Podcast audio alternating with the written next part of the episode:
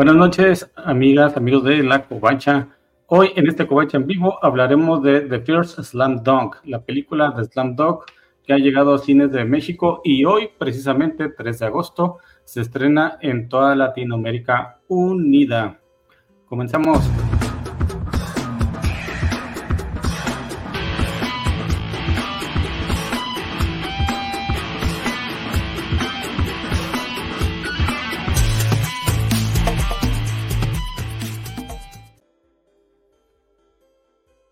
Hola, sean todos bienvenidos. Soy su anfitrión Spider Gámez y en esta noche para hablar de Slam Dunk me acompañan triunfalmente. Vamos a empezar con las damas. Gabriel, hola, ¿cómo estás? ¿Qué onda, Chihuahua? Hola, buenas noches. Gracias por la invitación. Estoy muy contenta de estar aquí. Todos estamos muy contentos de ver Slam Dunk. Créeme, ojalá todo el mundo lo viera para que fuera igual de feliz que nosotros. Ya digo que sí. Y lo voy a agarrar hablando al Jorge, Jorge González desde algún lugar del mundo. Ah, sí, algún lugar del mundo es una este, concepción adecuada. No, me, agarraste este, tomando jugo, pero, pero todo bien. Este, pues sí, también bastante feliz de, de, poder hablar de Slam Dunk. A mi parecer, la mejor película que hemos visto en lo que va del año. Eh, una sorpresa porque yo no, no era fan de la franquicia, pero te deja muchas ganas de ser fan de la franquicia, ¿no? Eso, qué padre sería ser fan de una franquicia y ser recompensado con una película de estas proporciones, no como las franquicias de las que uno es fan. Sí, es la mejor película lo que va del año que he visto y eso que me tocó verla de mi bautizo otra vez. Pero bueno, con su regreso triunfal a la covacha, Charlie Trooper, ¿cómo estás, Charlie? Aquí su Hanamichi Sakuragi, para que vean, ¿eh? ¿Cómo están? ya tenía mucho que no estaba por acá. Y coincido, creo que creo que tienes razón. O sea, no es la mejor película del año porque hay otras, pero de animación en lo que va, creo que sí es una de las grandes eh, que, se ha estrenado este año, ¿eh? Lástima que por el tema pues no va a competir contra, no sé, Spider-Man o Super Mario, pero es muy, muy buena. Me gusta mucho. ¿dónde, se, está compitiendo? Aquí. Aquí está compitiendo con esta y esas muchas más. Ya le ganarlo a Nolan aquí. ya le ganó Oppenheimer. sí, fácil. Pero bueno, regresamos. Ya tenemos algunos comentarios. Carlitos Parker, ¿qué presentador presenta presentación presentaciosa? Muchas gracias por estar aquí. Don Félix, feliz Farzán, que saluda a toda la mesa, a Gabriel, a Charlie, a, Jorge parece que no, pero pues bueno. Ah, no, sí, sí lo saluda. Y Carlitos, este fin la veré, Takenico, y no es un grandísimo mangaka, entre otras cosas, ¿eh? porque también ya se notó que es un gran director. Sí, sí, sí, ¿eh? Totalmente. Pero vamos a empezar hablando un poquito de Slam Dunk. Todos ustedes conocieron Slam Dunk desde que llegó aquí a América Latina, por lo menos en la horrorosa barra de anime sin, sin horarios de TV Azteca. Sí, son amargos recuerdos, creo yo. Era muy difícil seguirle la pista casi a cualquier cosa. Eh, aunque también era, supongo que como no teníamos expectativas y no había antecedentes ni medios, pues seguía siendo emocionante. Recordábamos hace algún tiempo, por ejemplo, eh, cómo, cómo, veíamos eh, las guerreras mágicas, que ni siquiera salía todos los días, salía como que un día sí y un día no, y salía como que a la una de la tarde, una cosa así, tenías que llegar corriendo a verla y era como dificilísimo. Y Slam Dunk, francamente, ni siquiera me acuerdo cuándo salía, si había posibilidad de darle continuidad o no pero el hecho es que era agradable. Además, yo, yo no sé si en aquel entonces considerábamos esto exactamente anime, es decir, si lo concebíamos como un producto japonés, aunque es muy, muy japonés, ahora que lo ves es como la idiosincrasia, digamos, de Hanamichi, muchos de los tropos y demás, es como, sí observas que es japonés, pero en aquel entonces tal vez no lo considerábamos como anime, no teníamos esas categorías. Entonces, mueve mucho a la nostalgia, pero también es muy bueno que los tiempos ya no sean así porque era muy triste y muy difícil ver anime y qué bueno que todo ha cambiado, por una parte, y por otra, también que qué increíble que con tan poco tiempo relativamente de distancia pudiéramos ver el estreno de esta película ah, pues aquí en México y Latinoamérica, pues solo unos meses después que en Japón. De hecho, tan, no pasó tanto tiempo que la corrida en cines en Japón apenas terminó de lo masivo que fue el éxito allá. Entonces, es algo bueno, es un, momento feliz desde esa óptica. Eh, y por otra parte, pues bueno, pensar en Slam Dunk en aquel entonces, pues era una historia un poco rara, un poco anticlimática, eh, violenta, incómoda a veces, pero que se dejaba ver, que se dejaba ver que era entretenido, que era como, ok, esta es otra de las cosas que puedo ver de vez en cuando en la tele y pues adelante. Y creo que puedo recordarlo con cierto cariño. Jorge, Charlie, ¿tú? ¿Qué te tocó? Creo, creo que coincido con Gabriel, o sea, realmente fue de esos animes que de una u otra forma, a pesar de que no tenían continuidad, por ejemplo, como lo fue Dragon Ball o, Caballeros del Zodiaco, que sí podías tener como esta continuidad, lo veías de alguna u otra forma. Yo, lo, yo, yo tengo vagos recuerdos que si no era en la semana, el fin de semana lo pasaban.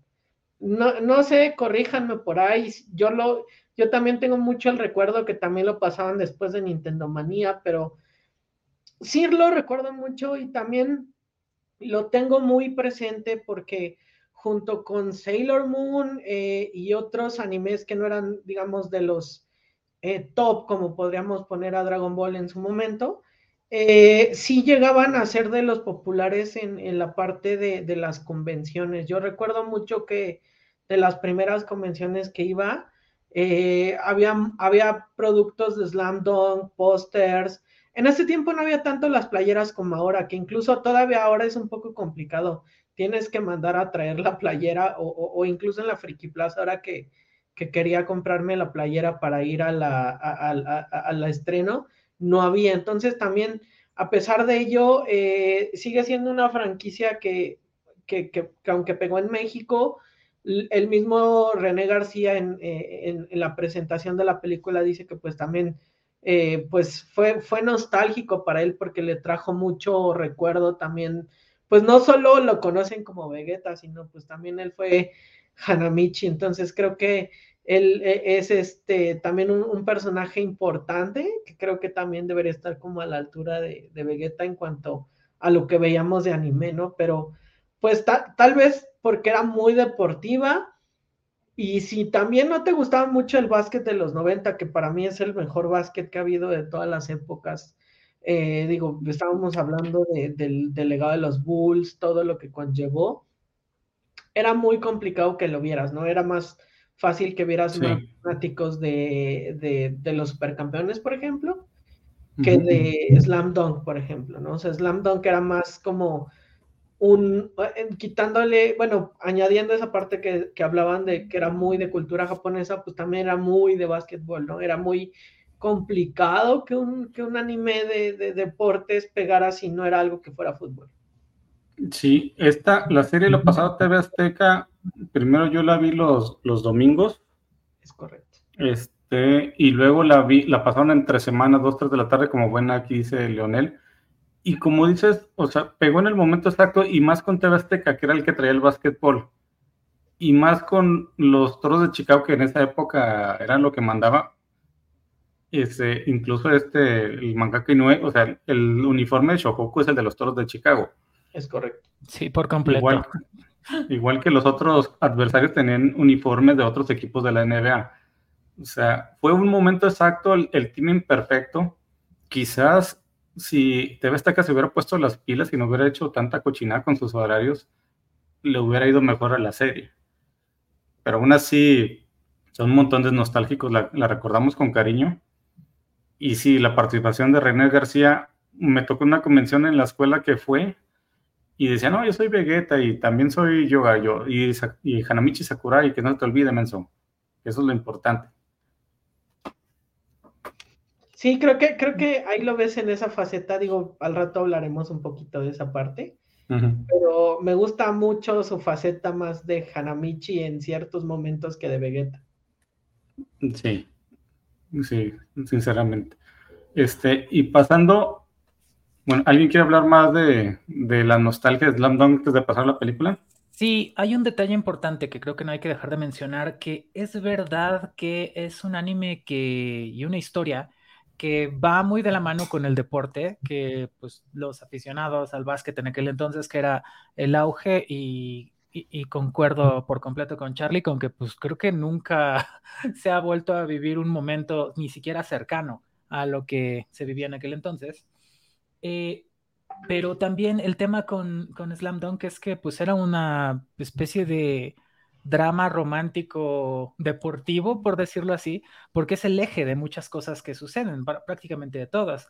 O sea, de hecho, si, a mí me, bueno, no, no, sé cuándo pensé en esto, creo que cuando tuvimos la noticia de que salía finalmente Slam Dunk, la película que fue The First Slam Dunk, un producto muy retrasado en su, en su producción, por muchos, muchos años se fue postergando, reimaginando, reinterpretando, cambiando de directivos, un montón de cosas que pasaban en la producción de esta película.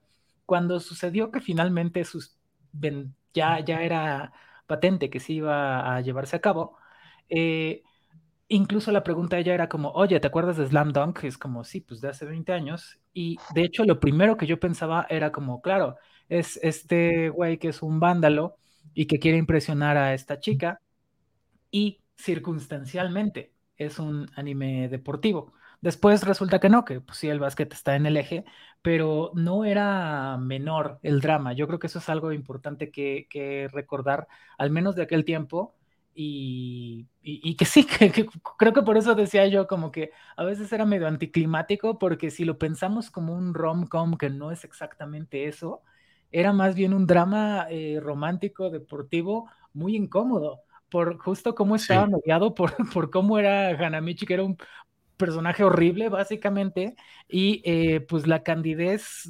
diagonal, eh, no sé cómo decirle a esta forma tan tan desconectada de, ser de, Haruko que, no encuentra a Hanamichi como alguien detestable, como todo el mundo. Entonces, vuelve interesante. Y eso es algo que, yo creo que en aquel entonces era central al momento de concebir Slam Dunk, o al menos así lo recordé ahora que, pasó todo esto. Fue como, ah, claro, es este güey que era un vándalo que quiere impresionar a la morra y que es un anime de básquet. Eso pasa después.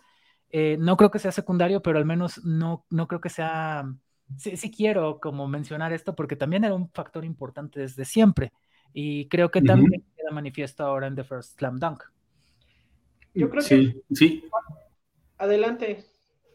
Sí, y, y, más porque recordemos los primeros capítulos, hay como una, el arco de donde Mitsui se reincorpora al equipo, o sea, que se están peleando en el, en el, en el gimnasio. Son como cinco o seis capítulos donde hay básquetbol, simplemente están peleando y platicando y recordando, o sea, es puro, puro drama.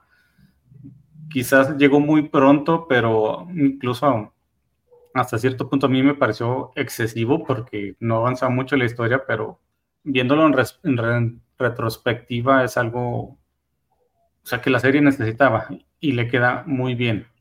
Así, Charlie, ¿vas a comentar algo? Justamente ahora que, estuvimos checando el tema de, de, Slam Dunk, eh, me aventé el, manga y, tiene mucho esa referencia que probablemente en la serie, eh, y era algo que también los fans pedían mucho y que, que lo vimos en, la película, ¿no?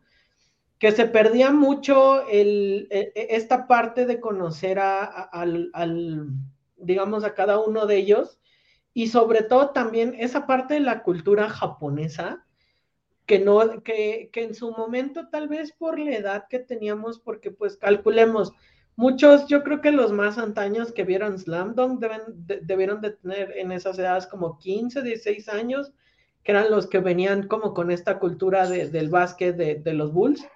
Y tal vez los más pequeños pues yo creo que 5 o 6 años tal vez un poquito más grandes que les interesaba como el básquet y era, pero al final te da, ya, que lo ves ahorita, yo que ya lo veo más adulto, que, que, hablas de estas escenas, por ejemplo, de, de, la pelea que traen a un ex convicto y que tienen este, esta como, como, como banditas para pelearse porque están como muy acostumbrados en Japón a, tengo a mi, a mi bandita y pues nos vamos a agarrar a madrazos para ver quién es el más fuerte.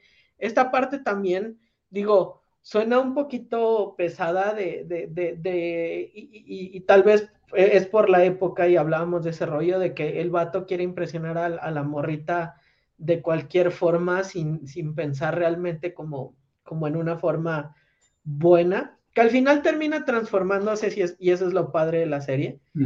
Pero en un principio sí es como de entra al básquetbol nada más para impresionar a la, a la chavita que me gusta sin saber qué hago y en el transcurso hago todo un eh, rollo extraño, ¿no?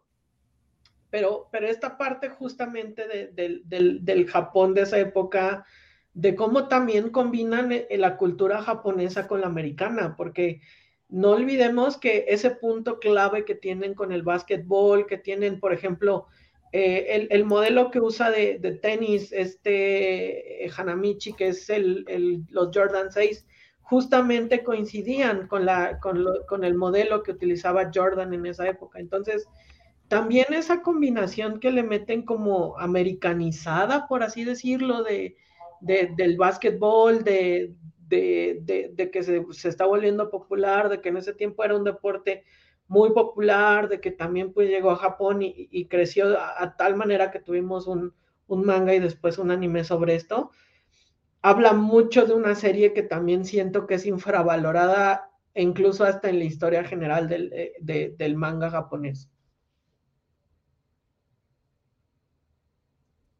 Así es. Algo que sí, ah, aquí podríamos Leonel, nos pregunta que si la pelea de Mitsui con ocurre como en el anime o como lo pusieron en la película. Creo que la primera sí, ¿no? Sí, pero es más como en la, en la película, o sea, en la película agregan un poquito más como esa parte. Digo, ya hablaremos al ratito porque hay mucha diferencia de la película, la serie al manga. Pero las tres tienen como ese canalito que, que tienen sus puntos que si alguien muy muy curioso ahora que, están haciendo TikToks o videos, se pone a unir el manga con el anime y la película, podría sacar una secuencia bien padre de esa pelea. Así es. Y ah, ya pasando a la película, Jorge, tú estuviste ahí eh, en el estreno, no, en la función especial. Así es. ¿Qué te pareció? Pues eh, creo que lo, que nos cuenta Charlie de que ya no había, bueno, de que no había playeras en la Friki Plaza es porque alguien se las había llevado todas, ya que había un montón de personas con, con playeras eh, allí. Lo que yo no me esperaba, yo honestamente pues, recordaba eh, que en algún momento se transmitió el anime, pero ahorita estoy escuchando a qué hora se transmitió. pero creó un realmente un público fiel y ahí estaban, ahí andaban en, la, en la función. Muchos de ellos se ganaron el, boleto y por eso andaban ahí.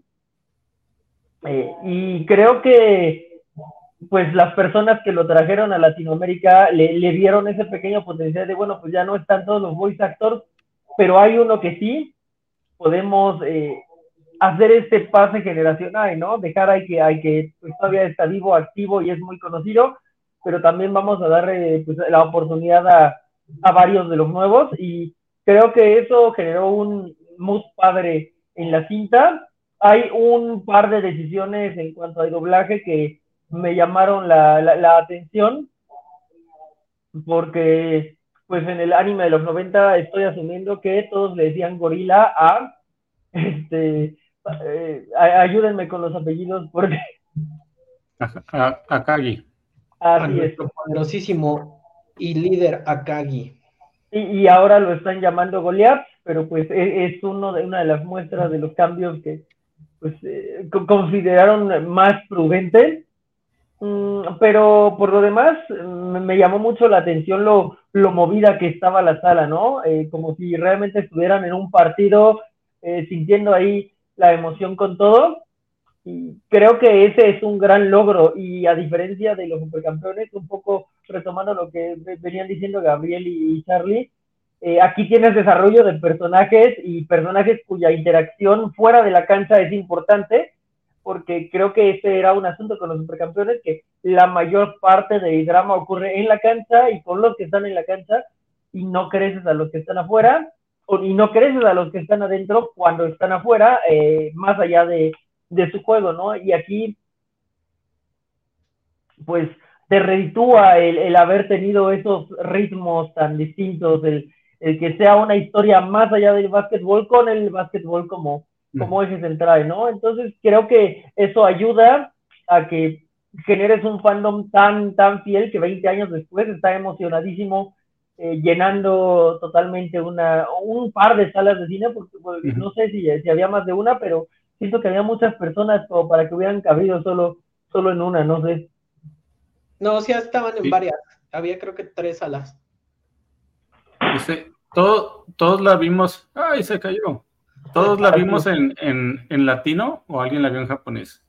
Yo la vi en japonés eh, antes porque soy todo esperadito.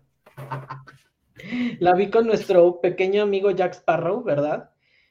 Pero, pero me, uno, me uno totalmente a Jorge. Creo que realmente esta película de, de Slam Dunk no solo es como una carta de amor a todos esos fans que esperaron 20 años, porque no estamos hablando que solo son los fans eh, de Latinoamérica, sino estamos hablando que son los fans a nivel mundial, estamos hablando de los de Japón, eh, los de América, también en Europa. En América se estrenó, fíjate, en, en, Estados, en, Estados Unidos se estrenó en el, en el Anime Expo, que fue casi como tres semanas después de, Japón. Entonces, casi los estrenos, casi el estreno de la película a nivel mundial ha sido muy igual a lo que, a lo que este, sacó Japón y eso creo que salvo las películas tal vez muy, muy de nicho, y eso te estoy hablando que muy pocas es, han tenido ese tiempo, por ejemplo, de, de salida, ¿no? Entonces te habla de una franquicia que pues sí es importante, ¿no? Y, las críticas ya venían muy buenas desde Japón, decían que era una gran película, que les gustaba, digo, hablaremos un poquito más tarde de una decisión polémica para algunos, pero que fue muy factible de, cambiar el protagonista o, cambiar, yo, yo, no le llamaría cambio de protagonista, sino de perspectiva. Y eh, lo, que, lo, que, lo que decías totalmente eh, es cierto, o sea, eh, se está ganando no solo un lugar como un gran mangaka, sino ahora lo vemos como un gran director y, todo lo que hizo con esta película, como también en, la parte del guion y, modificar toda su historia para crear esta nueva, este soft reboot, por así decirlo, creo que es algo, algo muy, muy, muy, muy fresco para la franquicia, muy padre digo, este, este, es como, imagínense que van a ver una película y es como una montaña rusa, de repente estás arriba en una acción en, la cancha y de repente vas hacia abajo porque te acuerdas de un flashback de, de, cierto, de cierto momento, que ayuda también a comprender mucho las decisiones que se van dando. O sea, es solo un partido, que es el de la final, que era también el que no llegamos a ver en el anime. no, es, no, es, final. Esta, este juego no es final. Ajá. Es, es la final. es una, es una semifinal, lo mucho, o. No. O, no, cuartos, creo. Sí, creo que es cuartos, y justamente en el juego posterior son eliminados por el desgaste y el cansancio de este juego que sale en la película. Sí, pero no hablemos de eso todavía porque era sorpresa para los que no lo han visto, pero Spoiler alert, no puse, no lo puse, pero ese es spoiler. Sí. Bueno, pero en realidad eso no se explica en la película tampoco, ¿eh? O sea, lo sabes por el contexto. Ajá. Sí, este, este, es un punto de los que quería tratar, este, el contexto, el contexto de la película, porque prácticamente entras, pasan 5 o 10 minutos de, historia en, en, Okinawa, luego empiezan a llorar fregazos por todos lados, o sea, no, no hay un, quería saber precisamente si eran fans del, producto de antes, precisamente por lo mismo. ¿Cómo entraría a una persona nueva? Que yo cuando fui a ver la película vi muchas personas jóvenes que no sé si leyeron el manga o si vieron el anime con sus papás, sus amigos. Sí, no creo que la película lo necesite tanto, porque pasa todo muy, de una forma muy dinámica y versátil, que no te deja preguntarte muchas cosas pero por lo mismo yo creo que a mí el contexto sí me afectó en eso, porque yo ya sabía a qué iba. Pues, Gabriel, no sé si notaste algo de eso. Eh, pues mira, eh, a ver, varias cosas que se han tocado. La primera, eh, yo nunca veo las películas en doblaje, bueno, el anime, bueno, no veo películas que, que sean con personas ni que no sean animes en general, y siempre lo veo en japonés. entonces, el primer tema, regresando a algo que mencionaba Jorge, las decisiones de doblaje, creo que eso es muy interesante platicarlo porque, bueno, no lo sé en el doblaje, pero en el subtitulado, que de hecho, pues normalmente van de la mano, eh, justamente se hace esta, mm, digamos, adaptación, evitando el conflicto o la incorrección política de decirle Gori o decirle ahora Goliat. Y alguien se quejaba también de que le dice me lentes, o sea, en vez de lentes. Decía yo, oye, pero literalmente me ganes lentes, o sea, una cosa es la licencia creativa y otra ya que digas cosas diferentes, pero bueno, este, creo que hay un límite tal vez un poquito vago, pero bueno, es interesante. No, no creo que cambie tanto el, bueno, no, sí tengo que decir, cambia mucho la situación, porque si pienso en el, en cómo vivíamos el, el anime en aquel entonces, pues era algo localizado, claramente, como todos los trabajos que, sobre todo en aquel tiempo, hacían los actores de doblaje y los traductores y demás. A veces con errores, a veces con aciertos, a veces con localizaciones muy acertadas, pero definitivamente muy, muy localizados. Y en este caso, verlo ya, en, verlo en japonés, eh, ver a estos personajes en su pues sí, su, su, su, retórica, eh, la dialéctica que tienen entre ellos, la pragmática, cuando se dan a entender cosas incluso sin hablar, es otra dimensión, que es un poquito distinto. Entonces, es, ha sido muy interesante. Yo creo que funciona, eh, seguramente funcionan las dos, porque el trabajo de doblaje y la localización, pues no, no se quedó allá. Tal vez ahora tienen espacio para tomar menos licencias, pero se sigue haciendo bien en lo que tengo noticia, ¿verdad? Y el trabajo del subtitulado, pues la verdad es que también es bastante bueno, eh, te permite seguir muy bien la película y eh, apreciar pues lo que con los rudimentos de japonés que tengas, eh, el trabajo de los seiyus como actores, que eso es lo que hay que entender, que en realidad es un actor que está interpretando un papel a través solamente de su voz. Entonces, eso es muy, muy emocionante de ver en esta, en esta peli. Eh, bueno, en cuanto a esa parte de las eh, localizaciones, eh, subtitulajes y demás. Y ahora en cuanto al contexto, yo creo que no hacía falta nada, o sea, porque seguramente si tú dices como, ah, mira, voy a ver la película de el, quiero ver cómo se resolvió el triángulo amoroso de Rukawa y este y Hanamichi y esta morra, ay, ¿cómo se llamaba? Haruko. Haruko. Y dices, pues eso no va a estar. Eh, Haruko creo que habla una vez en la película. Entonces es como, no se trata de eso. Eh, tienes muy poquito desarrollo de Hanamichi, de Rukawa, de prácticamente de todos tienes un, un, vistazo a que sí tienen personalidades interesantes, historias de fondo también interesantes, pero me, me, gustó mucho como lo dijo Charlie, como es un cambio de perspectiva de algo que no habíamos visto antes, que es muy fresco, para la franquicia y que es igualmente interesante porque eh, en este caso, em, pues es, es, un buen drama el que te presentan también, en el que no había, pues que yo sepa, no sobre, bueno, seguramente la gente que leyó el manga sí, sí lo tiene presente, el drama de Ryota, pero eh, se presenta de manera pues extraordinaria, eh, porque es algo con lo que puedes empatizar en lo inmediato, para decir como, ok, entonces está, eh, no, sin spoiler sigo, está este momento muy emotivo, es algo muy significativo, simbólicamente muy pesado, con lo que haces clic en lo inmediato y que se traslada al drama, ahora sí, de compañeros de juego que no se llevan bien. Entonces, en lo inmediato, estás en el slam dunk de siempre, sin necesidad de que se pueda, que, además sería imposible que se desarrollara el, el contexto de todos los personajes.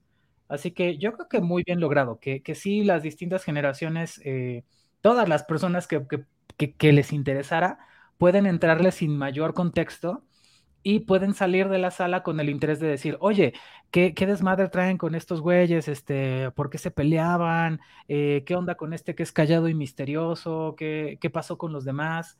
Y es muy interesante porque incluso la peli también te da epílogo, un poquito de qué pasó, pero yo creo que, que, está muy bien que te deja más bien con más dudas, para decir, quiero ver un poco más de esto. Ojalá hubiera un segundo Slam Dunk, otra película después. Está increíble. Second Slam Dunk.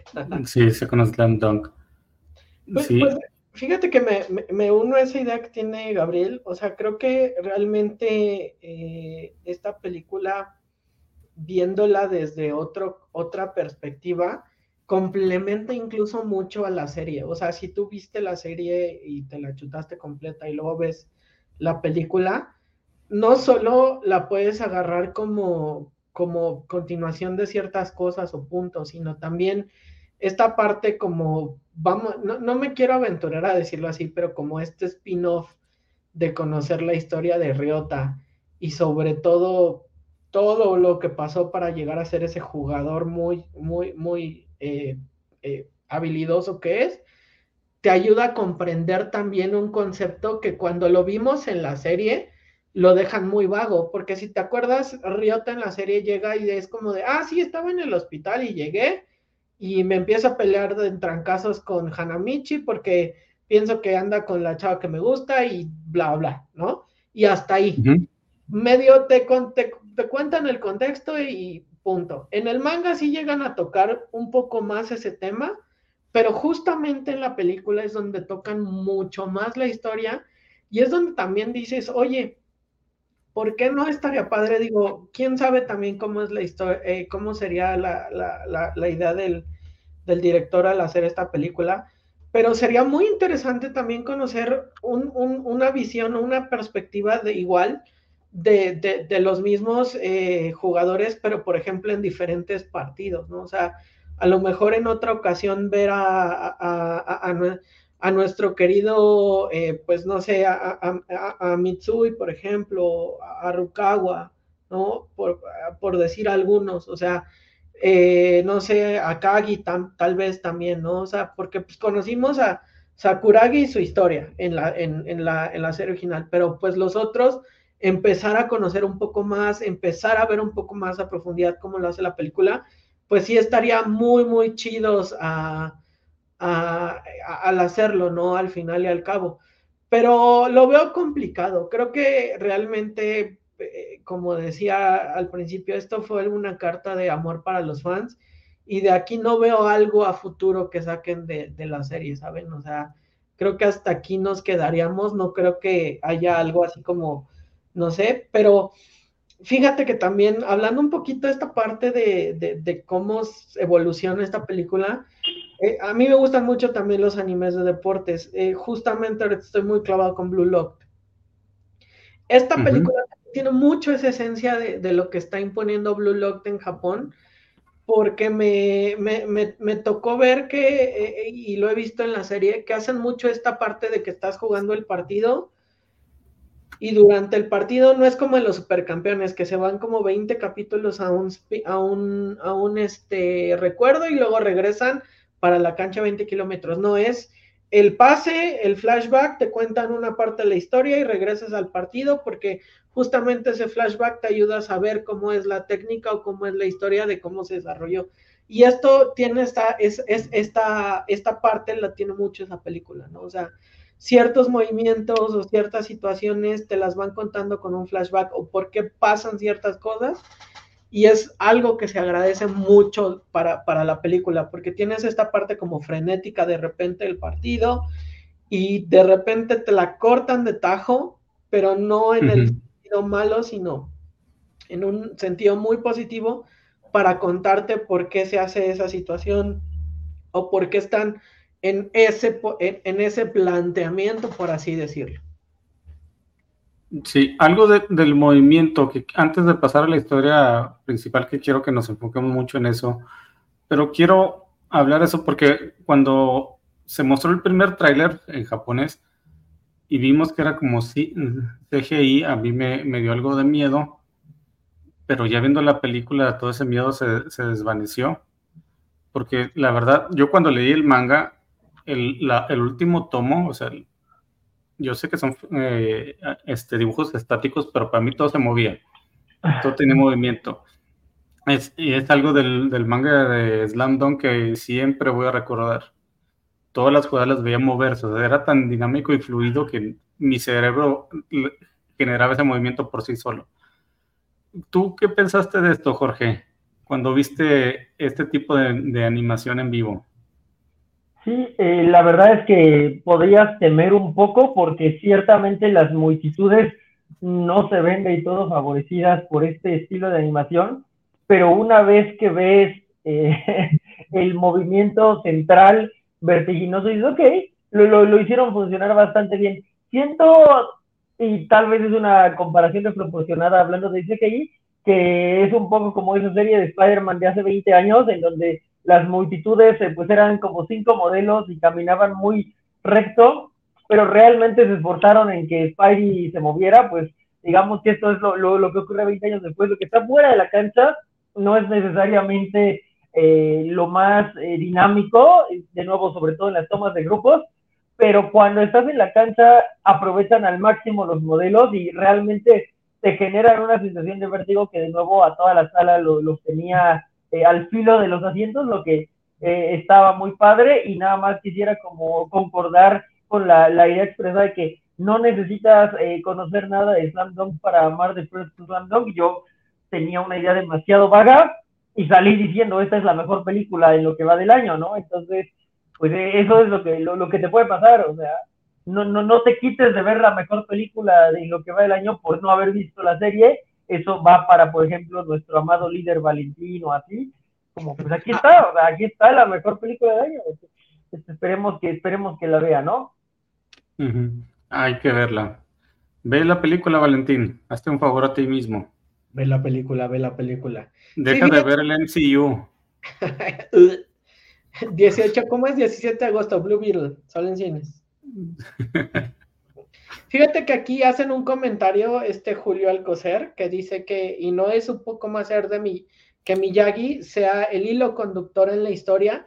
Y personalmente a mí no me pesa que Hanamichi y Rukawa hayan quedado relegados, sobre todo como, eh, bueno, eh, ya, ya vamos a hacer un spoiler aquí, no les voy a decir de qué pérdida y duelo, pero justamente ese es un punto muy interesante porque pues sabíamos que, que Rukawa y Hanamichi eran, eran eh, lo platicábamos hace rato, ¿no, Gámez? Eh, y, también Gabriel Tú podías agarrar Slam Dunk, ponerle personajes reales y hacerle un, un, K-drama sin problemas, ¿eh? O sea, lo, lo metes sin, sin problemas eh, Slam Dunk como un K-drama.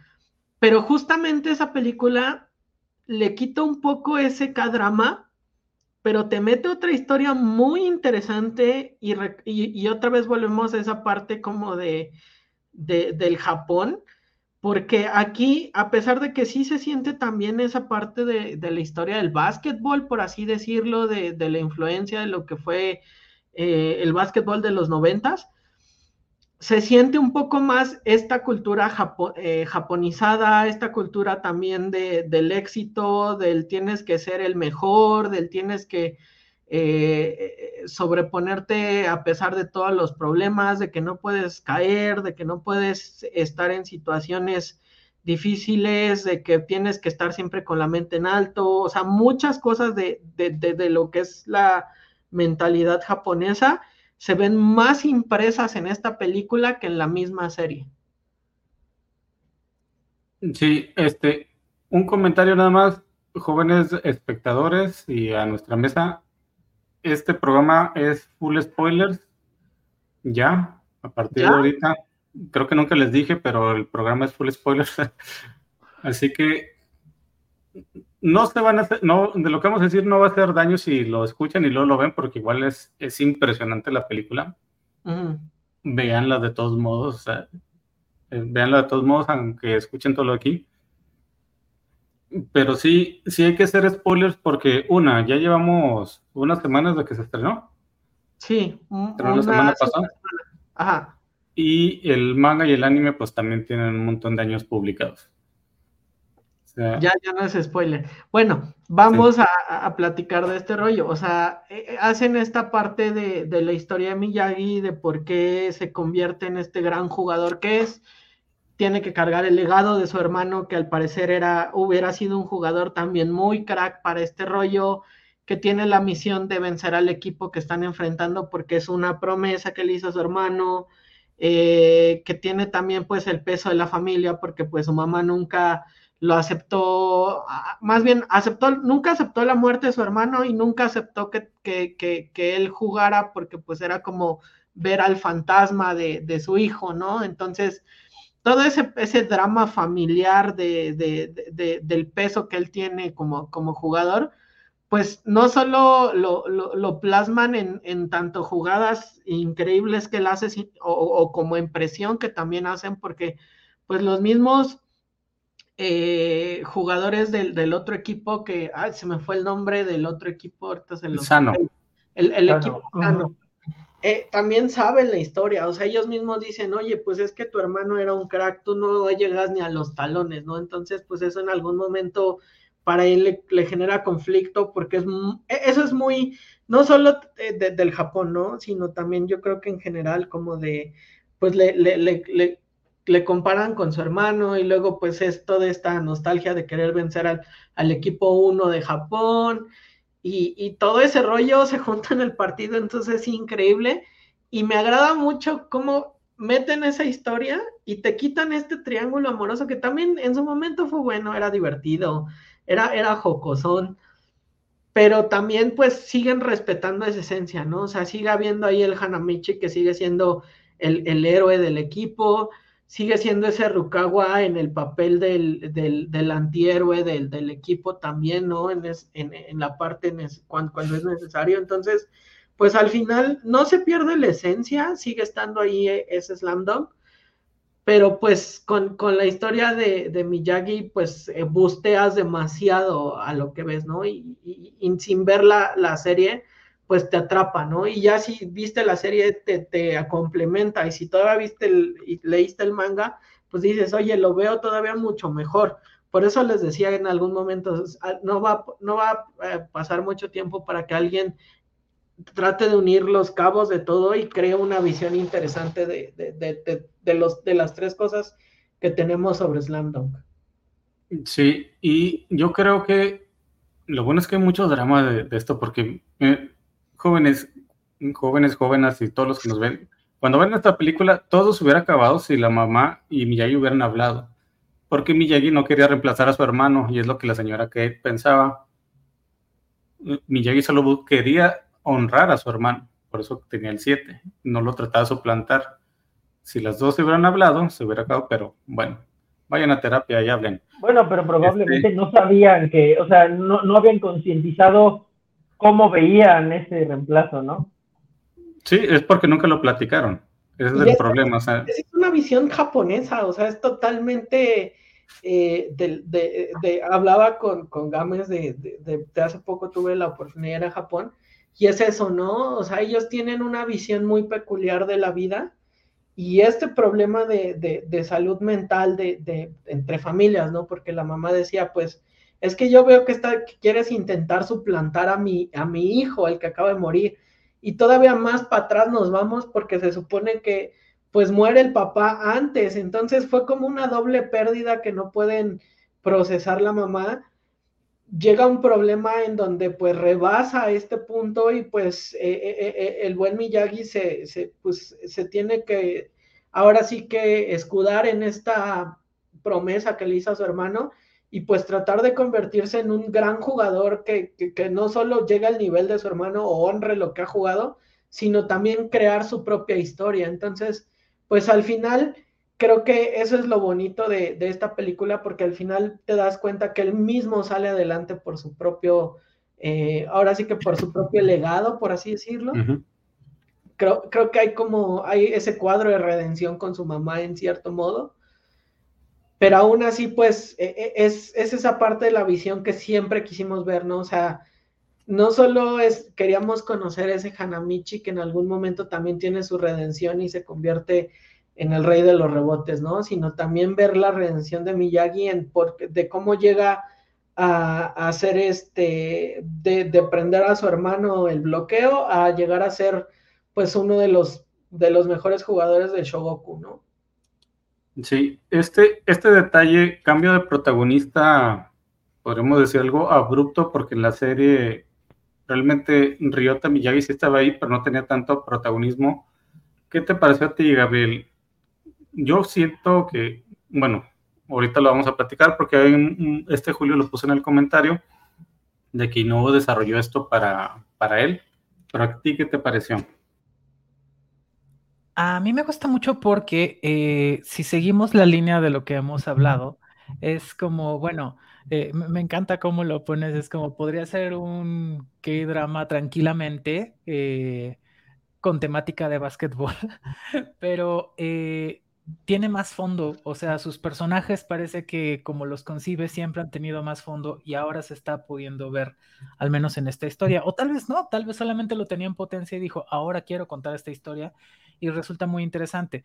Eh, empieza por ahí, porque es cierto que, que si nos fijamos en lo particular del caso de la historia de Eriota y su mamá y su hermano, bueno, vemos un drama particular eh, y un problema que, los atraviesa eh, y que de alguna manera eh, todo el tiempo acompaña a Ariota en su vida cotidiana y en lo que hace en el baloncesto. Pero, y que de hecho también, este, en alguna medida, en la duela misma dice como, güey, podemos hacer esto, podemos plantarle cara a esta situación adversa. Pero si lo pensamos así, parece que es algo muy particular y la verdad es que no, que un duelo no resuelto, una pérdida de una persona amada eh, y un problema de incomunicación familiar, creo que todas las personas podemos relacionarnos con algo así, eh, de alguna manera, ya sea que después vayamos a terapia y resolvamos nuestros problemas de comunicación o resolvamos nuestros duelos y pues ya tengamos alguna paz, pero creo que todas las personas conocemos esa, eh, esa experiencia. Entonces, me parece que es eh, algo brillante cómo pasa entonces de el drama adolescente de Rukawa y Hanamichi. Eh, y, algo, un comentario que hay por ahí que me encanta que dice, este, faltaron las animadoras gritando Rukawa, Rukawa, eres el mejor. sí, justamente que le cambia un poquito el cariz a, a lo que estamos viendo sin cancelarlo. Entonces creo que es afortunado, creo que me gusta mucho entonces el desarrollo que tenemos de Ariota, de sus motivaciones, sus preocupaciones, sus miedos y lo que quiere lograr y lo que logra al final incluso. Entonces eh, es mucho, me parece muy, una historia muy bien contada en esta película y que eh, además, eh, pues eso, no, no pierde esa, si queremos decir, esa esencia de Slam Dunk, no, me parece que todo está ahí, por una parte. Por otra, un tema relevante que también cambia mucho y que se ve en, la banda sonora, que se escucha, es que eh, si recordamos el tema clásico de Slam Dunk, Kimiga Sukidato Sakebitai, ¿se acuerdan? Kimiga Sukidato Sakebitai. es como que todo el mundo, yo quiero que tú sepas que te amo, pues quiero gritar que te amo. Este, te dice mucho, este es un drama juvenil eh, pues, pues, romántico, lo, lo, supermarca. Y en cambio ahora las cosas son distintas. Tenemos esta banda sonora eh, pues espectacular. Eh, primero con el opening de The Birthday, que es esto, ay, no me acuerdo cómo se llama. y luego a través de la película con el tema de eh, Daisero Khan, que no solamente es el ending, sino que se integra en distintos momentos en el drama. Entonces, hay varias carices que te dicen, esta película es distinta, es un tanto más seria, eh, está atendiendo un drama, eh, pues que, que, marca, o sea, no, no, no que sea poco importante, pues el drama juvenil del amor seguramente marca muchas cosas de cómo vemos la vida eh, las personas, pero pues el problema de la muerte seguramente es un poco más serio, creo que todos podemos estar más o menos de acuerdo con eso. Entonces, me parece que, que, evoluciona de alguna manera la narrativa, al menos con respecto a lo que vemos en el anime, con respecto a lo que estamos viendo en esta película, y hay varias señales que nos lo dicen. La temática es bastante más seria, sin llegar a ser eh, pues cansada, aburrida, pesada. Yo creo que sigue siendo juvenil, sigue siendo dinámica, pero sí tiene bastante más cosas que discutir. Y por último, algo que, creo que no hemos hablado, pero pues es el momento, se me quedó en mis notas, es creo que algo que es, muy afortunado, que también tocaba el tema Charlie, es eh, el contraste con cómo hace una radiografía del juego que está representando el autor al contarte pues digamos, cinematográficamente la historia. Porque no hay como que el movimiento supercampeones del mundo infinito o el salto kilométrico que se avienta desde, para hacer una clavada desde media cancha o cosas así ridículas? No lo hay. Hay, eh, y esto lo sé porque me lo decía hace muchos, muchos, muchos años mi primo, así como que la, la, la gente que hace esto sabe, se ve que sabe de qué está hablando o qué es lo que está representando. Y ahora lo decía apenas el Shonen, el hijo de Nataria, de, la Kobacha Anime, decía, eh, quienes dirigen esto tienen muy bien estudiado cómo funciona el baloncesto. Entienden muy bien cómo son las jugadas, entienden muy bien cómo se evitan las jugadas, entienden muy bien cómo eh, se juega con la contingencia, con lo que puedes esperar, con lo que no, cómo se marcan los tiempos. Entonces, es de verdad algo muy bien hecho. Creo que eh, un producto muy maduro, digámoslo así, porque entre el anime y, el, y esta película, pues seguramente está el manga que siguió trabajándose, que tal vez eh, pudo presentar pinceladas de un poquito de las dos, pero el contraste entre las dos versiones animadas, vamos a decirlo así, lo que me dice es que esta es una obra con mucha madurez y de mucho interés, o sea que, que sí, o sea, si la gente se lo pierde, lo va a lamentar, o debería lamentarlo. Sí, es que el mismo mangaka Inoue es, jugó basquetbol cuando estaba en la prepa, él mismo lo ha dicho, y por eso se, inspiró y toma muchísimas referencias de, juegos reales. en, su, en su arte puedes ver y no sé, no son calcas, inspiraciones en fotografías de jugadores reales. En, su, en el manga se ve. Y por eso, como conoce el juego, sabe, sabe cómo es de fluido cómo debe ser, qué debería pasar. es lo que un fanático con talento podría hacer. si yo tuviera talento, podría hacer un manga de fútbol muy bien hecho o un cómic, pero no, no llegó tanto. me bendijeron con belleza y pues ya no podía esperar a más. Que es triste porque quizás es de lo que más necesitaría México, ¿no? Una historia de fútbol también lograda como, como Slam Dunk lo es para el básquet. Yo creo que de mi belleza no estaban tanto, pero bueno. pues, pues fíjate que, que, en, en, ese sentido tienen toda la razón, o sea, y, y, estoy con, agarro de complemento el comentario que hizo Jorge. Uno de los grandes puntos que tiene esta película es sin duda el juego, porque cuando estás dentro de la duela pareciera que estás viendo un juego real, o sea, pareciera que estás viendo, no sé, un Bulls contra los Lakers o contra los Mavericks, que por el color de, Sano. Entonces, pues al final eh, te encuentras con esas situaciones no tan irreales que a lo mejor en, la serie vimos en algunos casos. Te encuentras más con jugadas mucho más reales. Vemos también, pues, las mismas, eh, por ahí, por ejemplo, lesiones, eh, la parte también de, de, las cargas, de cómo, de cómo defender, de los rebotes. O sea, los rebotes de Hanamichi se ven un poquito más realistas que los que los eh, que vimos a lo mejor en la serie. Entonces, eh, pues sí ha madurado mucho más la forma en, la perspectiva del básquetbol que lo puso. Digo, la serie no se demerita porque es, es una, literalmente es una carta de amor a ese básquet noventero, o sea, desde la forma en que utilizaban los tenis, las clavadas, eh, hasta el mismo Hanamichi siendo una referencia de Dennis Rodman, o sea, es increíble, pero acá ya vemos más un poquito una carta de amor hacia el básquetbol en general, o sea, un juego como tal, ya, ya como, como, como ver eh, un juego real eh, en, una película y es como decíamos, ¿no? a lo mejor falta que, falta que, que, que, en algún momento hagan algo así en el fútbol. Digo, ahorita está Blue Lock, que medio se acerca a algunas cosas a, lo que sería el fútbol real, por así decirlo, pero sigue siendo fantasioso todavía en cierto modo, ¿no? ¿Quién sabe si en algún momento lleguen a hacer algo de fútbol real? Porque es, no, no es complicado, sino... Eh, ¿Quién sabe por qué nunca lo han tomado como tal? Digo, tal vez porque ahí están los supercampeones y Blue Lock, pero, por ejemplo, hay, otros de voleibol y de otros deportes que realmente, pues sí son igual de realistas que, que, que, la parte del, del, de, lo que hace Slam Dunk actualmente. Sí, había uno de fútbol, ¿no, Jorge? ¿Cómo se llamaba el, de, el del que están reseñando el año pasado? Que estaba muy realista. No, era Blue Lock. Eh, había uno que salió al lado de Blue Lock, sí. No sé si lo, lo no sé qué. Ah, Sí, que fue ah, este, largo. Sí, es que nosotros no vimos esos animes, ni los de fútbol ni el de golf, pero sí existió. Sí, hoy algo, y que mejoraba bastante hacia la segunda mitad, según decían. Pero pues habría que ver si, si, se acerca a este nivel, ¿no?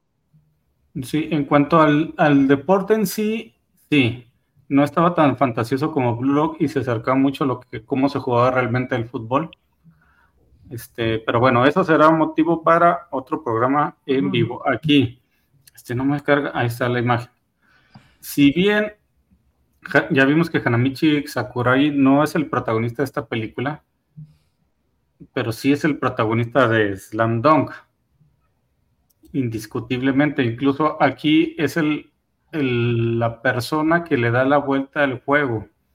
Es el, pivote en el que, el que empieza a molestar a todos para que empiecen a encontrar su, su básquetbol, su manera de ser y que los, este, los despierta. Porque todos están abrumados ante el rival. Sí, creo que, creo que realmente, eh, o sea, a pesar de que no tiene ese rol protagónico como tal, porque pues eh, Ryota lo tiene en la historia, sí sigue siendo la esencia de, de, Hanamichi totalmente, ¿no? O sea, es, es este antihéroe de, de esta historia que tal vez no sea el mejor de todos, tal vez no sea el que sea el, el, Michael Jordan que va a sacar el partido o hacer el que sea más puntos, pero sí es el que con ciertas estrategias para leer el partido, ciertos consejos que el entrenador le dio, ciertas situaciones que van pasando durante la película, incluso una lesión que él tiene y él vuelve a pesar de, de lo que él dice, ¿no? Incluso eso es, es, es esa escena también eh, es, es, muy, muy padre y la van a ver cuando pues ya está molido de la espalda, ya no puede y, y, el mismo entrenador le dice, no te voy a arriesgar, no quiero arriesgarte a que pierdas. Y él dice, lo único que tengo ahorita es básquetbol, no quiero, no quiero perderme de eso. Y es cuando vuelve a entrar a, la escuela a pesar del dolor. O sea, creo que esa escena también, a pesar de que no es el protagonista, es clave en, en la situación y pues de ahí en fuera es, es, es el, el, jugador que no pueden leer porque pues debido a sus deficiencias y a su estilo de juego, pues no, no, no, no sabían cómo detenerlo en algún momento, ¿no? Sí, es que esta escena cuando se salta y se lastima la espalda fue cuando me empezó a quebrar la, eh, a quebrar en el, en el interior porque esta la chava esta de segundo que es la, la manager dice, Hanamichi, ¿dónde te duele? No, que, las, no, nada, no, te duele la espalda, sí. Y dice, es que tienes que pensar en tu carrera. Y es cuando Hanamichi empieza realmente, ese cambio lo, de, lo tiene este equipo. Primero, estaba en el básquetbol para impresionar a Haruko.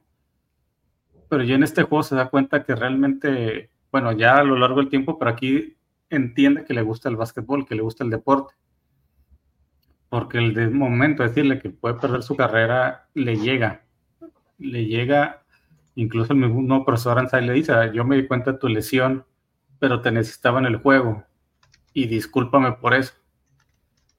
Ah, yo creo que es cuando la película empieza a agarrar un, drama más intenso y ya la, vida dramática de, de Ryota era dramática, aquí exponencialmente se, se va al más allá.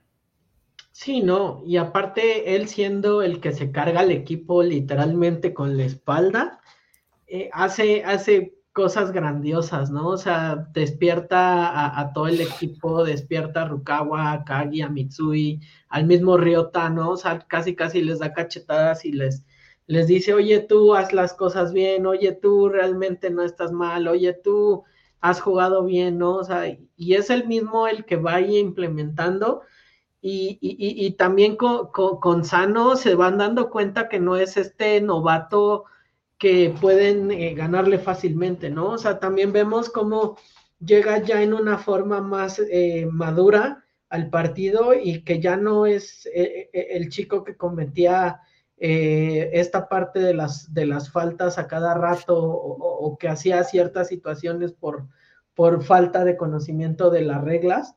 Ahora sí están eh, con alguien que ha entendido bien las cosas, que sabe cómo jugar, que ya aprendió a jugar en equipo, que levanta el ánimo y que a pesar de que traiga roto todo, se va a matar con el equipo, ¿no? Entonces, pues levanta al equipo en un momento donde ya no veían por dónde y ahí es donde todos empiezan en su prime y pues no los detienen, ¿no? O sea, Sano busca la manera y al final, eh, digo, no es spoiler porque ya lo saben, termina ganando eh, Shogoku, pero realmente es donde te das cuenta que para, para vencer al, equipo número uno de Japón no solo se necesitaba el talento, sino también pues esta parte del corazón y de esta parte de toda esta historia que cada, que cada uno traía para, para pues reventar y, dar ese salto, ¿no?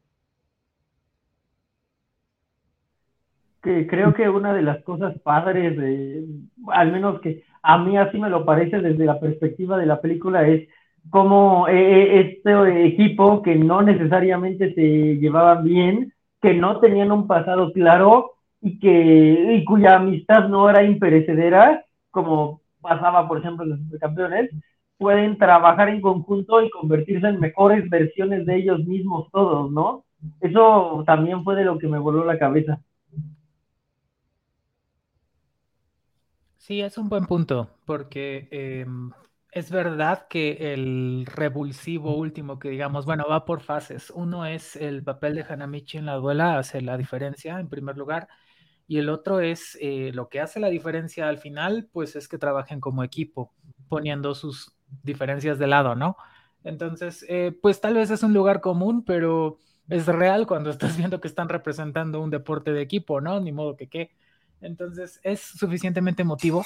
Tal vez, eh, perdón, tal vez eh, lo único que no se alcanza a entender, y eso sí me, tocó verlo saliendo de la sala, a una persona muy fan de Slam Dunk explicándole a alguien más, no, lo que pasa es que el pelirrojo y el otro son antagónicos, se llevan muy mal, son enemigos. Y dices tú, bueno, pues de pronto no había, obviamente, claramente, tiempo de desarrollar el antagonismo entre Rokawa y Hanamichi, o entre Hanamichi y todo mundo, básicamente, pero sí creo que funciona muy bien para sembrar la semilla y el interés. O sea, si la gente de aquí se quiere ir a ver el anime, que, que ahora está este, gratis en YouTube, liberaron todas las temporadas y está posible verlo este, o si se quiere ver el manga, pues yo creo que lo puede hacer y que, ha sido suficientemente interesante porque sí ha sido una gran película, muy, muy grande en Japón y pienso que con suficiente impacto en el resto del mundo. Eh, además, pensando que no es una película que solamente estén yendo a ver bandita, pues digamos, otaku, ¿no? Sino que, bueno, otakus contemporáneos, digamos, otakus de distintas eras, eh, gente no otaku, gente que le pueden gustar los deportes, también puede ir, y gente que le gusta... Z. ¿Perdón? Los FIFA Z. FIFA Z, pues sí, probablemente. Entonces, eh, creo, que, creo que da para mucho. Y, tal vez regresando un poquito a lo...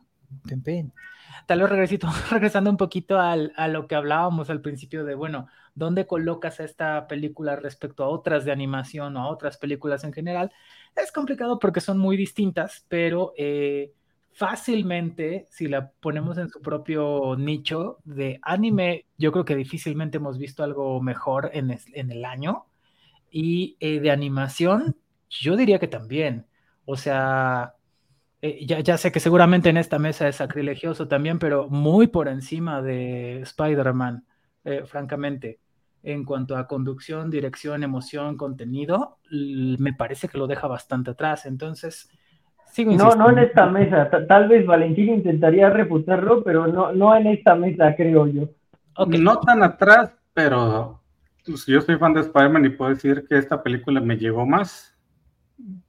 Pero Justo. No sé. Yo creo que... fue el conjunto de todo, nostalgia, película, drama,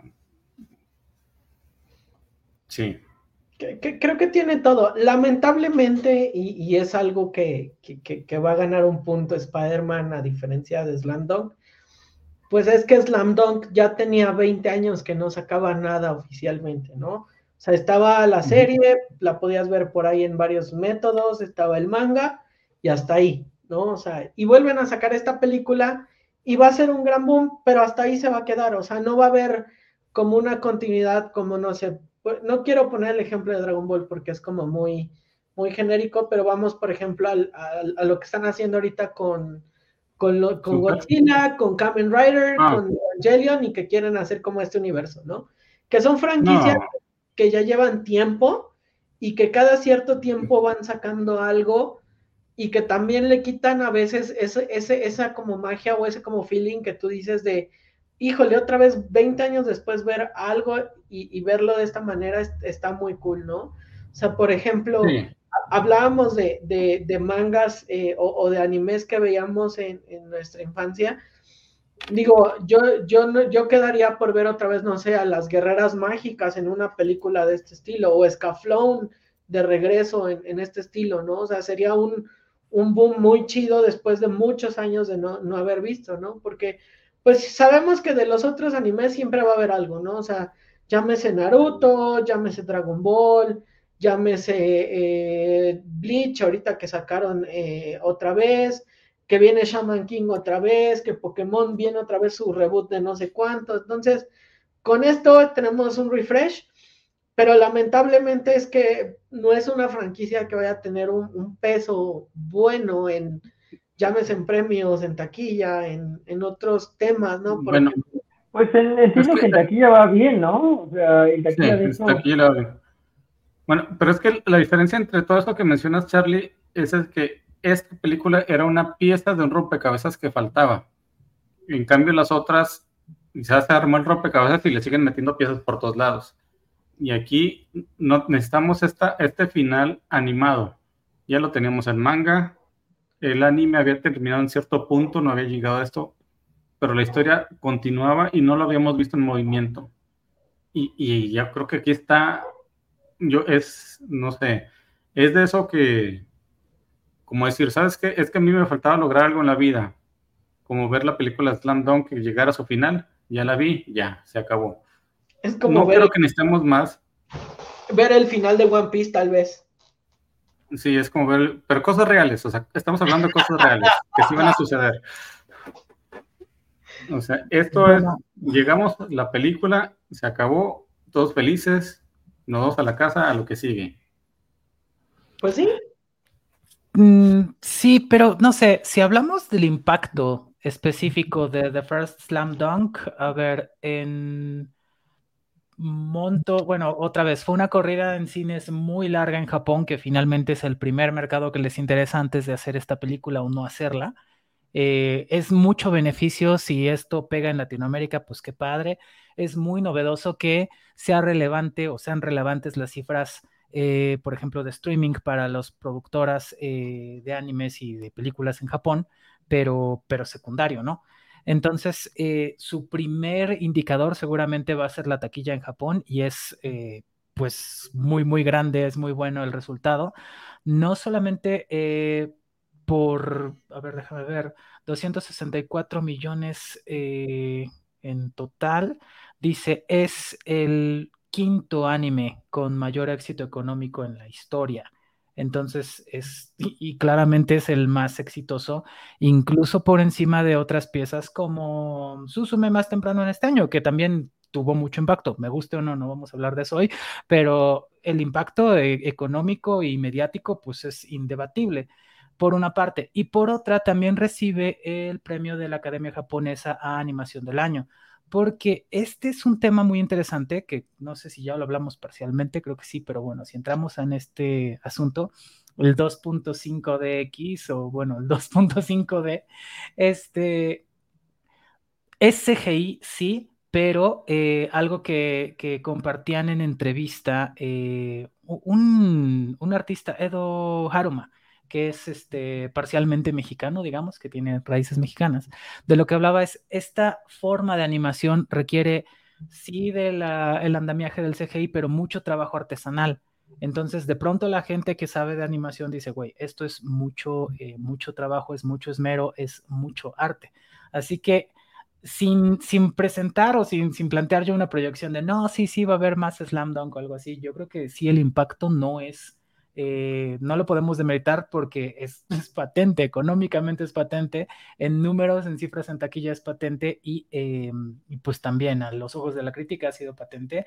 Creo que, eh, y también el, manga es considerado algo pues muy bien, con, muy bien ponderado entre toda la e-, entre los mejores mangas, digámoslo así. Ese no lo tengo claro ese dato, pero estoy segura de que anda también ahí muy bien colocado. Entonces, no sé qué va a pasar después si algo, es porque tal vez aquí el tema es la obra o la franquicia. Y, si vamos a esas, pues es muy disímil, porque si decimos, ah, pues la, mejor franquicia o la más exitosa siempre va a ser Pokémon y no te puedes mover de ahí si quieres después One Piece, si quieres después Bleach algo así, pero, pero ahí ya no estaríamos hablando de la obra en sí misma. Y en este caso me parece muy afortunado que eh, esta película pues sí, sí representa algo muy esmerado y muy bien logrado en distintos rubros que, vale la pena ver. Es nada más eso. Fíjate, está en el lugar, en, en un conteo que hizo Miami Melist hace años, hace un par de años, estaba en el lugar 10 Slam Dunk y para los japoneses, este año que hicieron una votación, está en el tercer lugar, solo detrás de One Piece y de Demon Slayer. Sí, y quiero rescatar este comentario de Mario Antonio 80 que dice, ¿cómo que está infravalorada? Creo que Charlie cuando lo dijo se refería a México, o sea, que no se le dio el respeto. Que, en Latinoamérica y parte también de, América del Norte. Y me atrevo a decir que también en Europa está muy infravalorado. Porque cuando hablas de anime, todos te van a referenciar eh, Dragon Ball, Naruto, Sailor Moon, hasta Sakura. Hay gente que se acuerda de Inuyasha, ¿no? Aquí en Latinoamérica. Pero les preguntas Slam Dunk y solamente los que vimos la serie probablemente se acuerden. Entonces sí se me hace como muy injusto porque estás hablando, por ejemplo, que en Japón, a pesar de todos los años que lleva, sigue siendo top 3 atrás de los, de los dos top más populares que son One Piece y, Demon Slayer. Entonces sí te quedas como de, ay, como que deberíamos valorarlo más de este lado y sobre todo también porque pues el básquet aquí en México eh, también es popular, o sea, lo hemos visto en que la NBA ha traído juegos incluso ya de, liga aquí a, la Ciudad de México y a Monterrey, que han venido equipos, que hay un equipo mexicano jugando en una liga menor de la NBA, y, me sorprende que no le den ese impulso a Slam Dunk. Eh, ya no solo, ya no estoy hablando de las televisoras abiertas porque pues ya no hay ese punto, ¿no? Eh, me sorprende, por ejemplo, y, ignoro si alguien por ahí me puede eh, echar la mano si en Crunch esté. En Crunchyroll, según yo, ¿no está? Creo que no. A ver, es más, tenemos el poder del internet aquí, señores, porque luego nos hacemos. En, español, en español latino lo tenías en Tubi, gratis. Ahí sí lo pasan. Pero quítale en lo que esté, o sea, la accesibilidad de tener al, tercer mejor anime manga de todos los tiempos según los japoneses, se me hace muy malo y muy infravalorado por parte del nicho, eh, digamos, otaku aquí en Latinoamérica. Entonces, digo, yo sé que a lo mejor no son tan fans del deporte, pero como decíamos, tiene otras cosas que, que tienen valor agregado y que debería estar arriba y también debería ser idolatrado, así como idolatramos a Dragon Ball, a Naruto o ahorita Demon Slayer, ¿no? No sé, Charlie, porque creo que todos esos referentes en realidad son como de pues animes que ya no se consideran de pues de otaku, son más bien de la cultura más general. O sea, ya entre la gente más, eh, hay que decirlo con estas palabras, mamona del, del anime, pues decimos, eh, pues es anime normie, o sea, no puedes decir que alguien es otaku porque vio Dragon Ball o porque vio Sailor Moon. Eh, sí es cierto que eh, tal vez Slam Dunk ya pertenece a un nicho distinto, pero, eh, pero pues bueno, dentro de ya del nicho de, la, de los otakus que están un poco más involucrados, ¿cuáles serían tus indicadores que tienen Crunchyroll, que saben qué es Crunchyroll, que tienen High Dive o que tienen idea de, estas cosas, que están al pendiente de lo que va saliendo en las temporadas y demás? Bueno, es, es otro es otra cultura, vamos a decirlo así, o es otro grupo identitario distinto. Eh, por una parte. Por otra, nada más para redondear el tema del, impacto de Slam Dunk, eh, me encanta el comentario que da por allá. Eh, ¿dónde está? José, no es cierto. Sí, Luis Joel. Luis Joel, sí, dice, literalmente la, la gente juega básquetbol en Japón gracias a este manga. Y sí, en, eso es un hecho. e incluso en este caso, em, recibió un premio Inoue por eh, parte de la Asociación Japonesa de Básquetbol por ayudar a popularizar el deporte. Es decir, estamos hablando de un impacto masivo en esa cultura donde, pues, vaya, eso te explica los seis meses en... E, esta película es del año pasado en Japón y acaba de salir de salas. Es, es grande, pues, es mi punto. Pero no es grande aquí, es lo malo. Pero ¿sabes qué sí es grande? El amor de nuestro Señor Jesucristo hacia nosotros. ¿Ibas a decir algo, Jorge? No, no, estaba este, considerando un poco qué tendría que ocurrir para que fuera grande, porque justo eh, creo que la razón por la que Saint Seiya o Dragon Ball son eh, pues de, un alcance universal aquí en México eh, es precisamente por cómo aparecieron, cuándo aparecieron y justo este anime, pues, o sea, si fuera de, de soccer, pues tal vez sería supercampeones. Ojalá los supercampeones tuvieran este, eh, e, estas facetas de personaje, ¿no? Esta construcción eh, narrativa, eh, esta capacidad de, de, tener un relato marco tan bien logrado y de luego clavar pequeñas viñetas de cada personaje para darle a cada uno su, su momento. No es así porque, pues, la, la cultura latinoamericana no tiende al básquetbol por alguna razón. Eh, ojalá lo hiciera, eh, o ojalá lo hiciera por muchas razones, o ojalá hubiera una obra de, de soccer eh, de, de, estas características, pero también me puse a ver un par de, de videos del intro, este, quiero gritar que te amo antes de, después de, llegar, ¿no?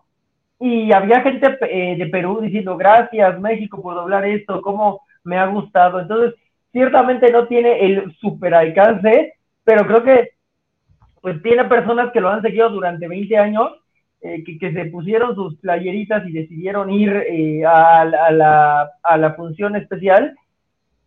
Y ya es mucho más de lo que puedes, bueno, ya otras eh, propiedades quisieran tener eso en un país donde no pegó, ¿no? Es que es, es el deporte, o sea, si en Latinoamérica el deporte número uno no fuera el fútbol, a lo mejor el básquetbol fuera, sería mejor, bueno, te creas, todavía está el béisbol. Este, todavía sería, mejor recibido, pero la época en la que le tocó es muy buena, pero también no se le dio seguimiento. O sea, el básquetbol, una vez que Jordan se, se va, se quita prácticamente de la televisión abierta. Sí, pero ahí hay muchos factores que tienen que ver con eh, momento Latinoamérica, como siempre, que es, eh, si ustedes recuerdan, en aquel boom del baloncesto, pues la gente decía como que, güey, vamos a hacer esto, llega el primer mexicano a la NBA, Horacio Llamas, es un gran momento donde dices, güey, esto va a crecer, eh, vamos a tener una federación importante, vamos a, vamos a estarle compitiendo a las universidades gringas, no, no importa que seamos chaparros, podemos jugar y pelearles de tú a tú, todo eso sucedió, en los noventas. Pero ¿qué pasó? Lo mismo que en Latinoamérica con básicamente todos los deportes, un montón de corrupción, un montón de este, promesas falsas, de robos y demás. Todas las personas que han estado involucradas en el baloncesto, pues digamos, semiprofesional, porque nunca se consolidó como tal una liga competitiva y seria, lo que te dicen es, es pura cochinada. Y la razón por la cual el fútbol es diferente es porque ha logrado ser un negocio por muchos años, pero las historias van a ser las mismas, se las puedes preguntar a la gente, o al menos hasta donde yo tenía noticia era igual, no es que tengamos una infraestructura donde se haya podido consolidar un deporte de manera eh, pues orgánica, intencionada, con una direccionalidad y ve el contraste justamente en, pues no vamos a decir que es superioridad cultural porque no, cada cultura tiene sus características y sus vicios, pero eh, en el proyecto que fue eh, la liga de fútbol que crearon en Japón hace veintitantos años, que, que logra después de tantos años consolidarse, sí como como un negocio en alguna medida, como un espectáculo y como una, eh, pues como un avance competitivo eh, con respecto al resto del mundo. Entonces, eso creo que si, si hablamos de, del impacto de, este deporte en Latinoamérica, tenemos que hablar de cómo fueron las cosas o cómo han sido con todos los deportes, no nada más el fútbol. Y porque el fútbol sigue funcionando o funciona en todos lados, pues bueno, otra vez tiene que ver con los medios. Y de hecho, uh -huh. esta respuesta por la cual hay una diferencia entre, entonces entre estos animes que pues la gente ni siquiera los considera animes, como puede ser Dragon Ball o... Eh, no sé, si nos vamos más atrás, ahora Jorge que estaba eh, con los momentos retro, pues la gente no pensaba que Candy Candy fuera un anime, era una caricatura y ya, no pensaban que Massinger Z fuera un anime, eran las caricaturas y listo, ¿no? Entonces, uh -huh. eh, el tema es la exposición prolongada y consistente del producto, que fue lo que nunca tuvo eh, Slam Dunk. Eso es lo que creo que hace una diferencia, por una parte, en cuanto a la obra, y en cuanto al deporte, bueno, pues nada, bienvenidos a Latinoamérica siempre. Lo que sí es que la liga de hay una liga de básquetbol profesional en México, que de hecho los toros de Torreón acaban de ser campeones. Esperemos si eso empieza a llevar gente, porque aquí, por lo menos en Torreón, Coahuila, donde tenemos equipo de fútbol, de béisbol y de básquetbol, al equipo de básquetbol y el de béisbol está yendo mejor, tanto en sus torneos como en, en espectadores, que al de fútbol. O sea, esperemos a un cambio para bien, para que directivos de todos los deportes entiendan que la manera de llenar sus estadios es teniendo equipos de calidad y alejándose un poco de, de, la visión de negocio que tienen unos de compra jugadores baratos para venderlos caros. Pero fíjate, Pero, aquí va a una observación bien interesante. Y tienen razón a la, a la parte de, de, de, de, cómo la exposición afecta o beneficia un, un, anime, ¿no? O sea, a lo mejor si Slam Dunk hubiera pasado más tiempo o lo hubiera tomado, por ejemplo, un Canal 5 que era mucho más recurrente o, más consistente en, en, este sentido, otra historia hubiera sido.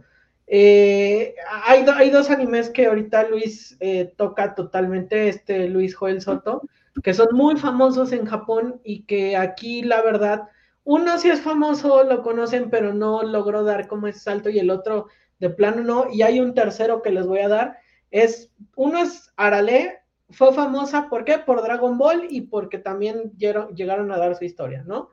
El otro es Capitán Conan, que es súper famoso. Detective, ¿no? Detective Conan, perdón.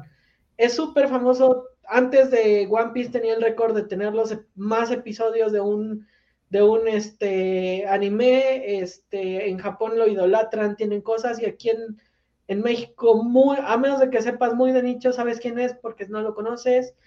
Igual pasa lo mismo con Doremon, que Doremon es idolatrado en Japón, o Doremon es como la mascota sagrada de Japón, y aquí en México es como, ¿quién? O sea, muy pocos lo conocen, nadie es como que digas quién es Doremon, ¿no? Entonces, y eso pasa porque no se les dio la exposición como tal. Ahora, me voy a un ejemplo donde la exposición en otros medios ayudó bastante a que creciera yo no recuerdo o tengo memoria de que One Piece haya, haya sido pasada en televisión abierta. Sí, pasó. Sí, durante no dos años. Canal 5. En Canal ah, 5. Años.